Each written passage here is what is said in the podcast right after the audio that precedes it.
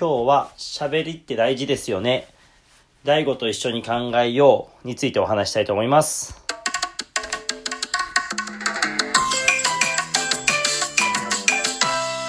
どうも、フリースタイルバスケットボーラーのしろです。国内最大級のバトル、バックトゥーペックの運営やオンラインレッスン、フリースタイルバスケットボールレッスン、そしてフリースタイルバスケットボールマガジンで記事を書いたりしています。今日は、もうね、記事は上がってるんですけれども、あのー記事をね、書いてくれたら、僕は基本的にラジオトークで感想だったりとか、えっ、とね、思いを、とか感じたことを書いて、あの、喋っていこうと思っているので、本日ラジオトークさせてもらいました。あのー、第5の記事は本日上がっているんですけれども、今日は、昨日僕がね、書いた、あの、第5の紹介記事についてお話ししたいと思います。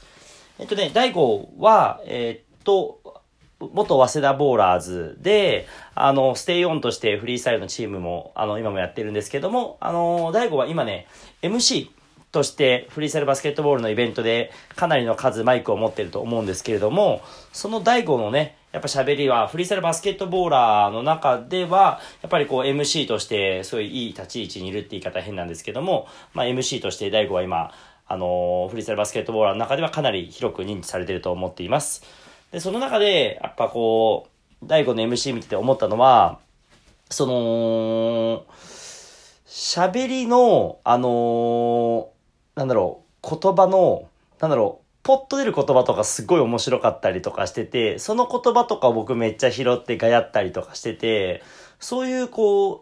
あ、反応しやすいなって言葉をね、何気なくポンって出せるのってすごい才能だと思ってて、なんか進行とかしながら狙って出すっていうよりは、進行した、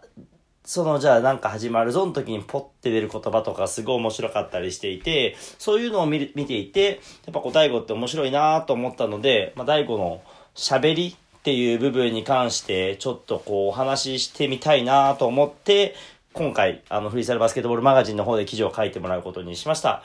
ね、僕はもう喋るのむちゃくちゃ好きなんですけども、僕もちょっとね、大悟の記事を見て思ったことを話させてもらいたいと思います。なんか喋りって、あの、喋りって多分英語でスピークなのかな？で、会話はトークだと思うんですけども、多分そこら辺ってちょっと意味微妙に違くて、喋りってのは自分の伝えたいことや思いを的確にできる限り100言ったら100伝えれるように、1言ったら1伝えれるように、なるべく自分の気持ちと言ってることと伝わることがずれないこととかがスピークだったりするのかなって僕は、まあ、伝える、あの、喋りだったりするのかなって思っていて、僕会話むちゃくちゃ得意だなって自分で思ってるんですけど、会話はコミュニケーションで、あ、この人と話すの楽しいなとか、居心地いいなとか、一緒にいたいなって思わせるのが会話なので、会話の部分、ってことに関しては、あの、かなり僕熟知してるんですけど、喋りってまたちょっと違うんだろうなって思ってて、なんか喋りって多分人前で、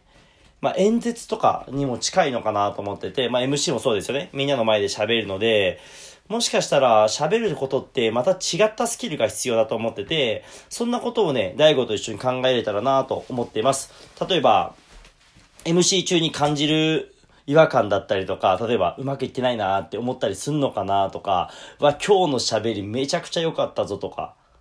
そういうのあんのかなとかちょっと思ったりとか、なんかね、MC しててどう思ったのかとかもね、聞けたらいいなとも思うし、まあ大悟が思う喋りが上手い人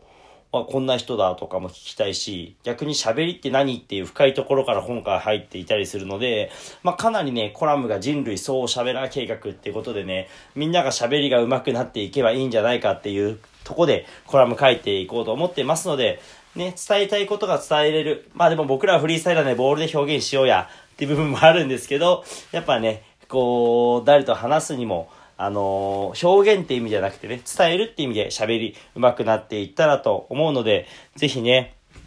あの、今日アップされた人類総しゃべら計画、合ってるよな？人類総しゃべら計画、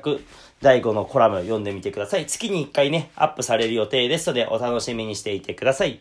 それでは、今日はテキパキ喋りました。いい感じです。5分以内がね、ちょっと目指しているところなので、皆さんね、もし聞いたらいいね、ネギ、コメントは難しいか？とりあえず皆さんぜひぜひ反応してみてください。フリースタイルバスケットボールは白でした。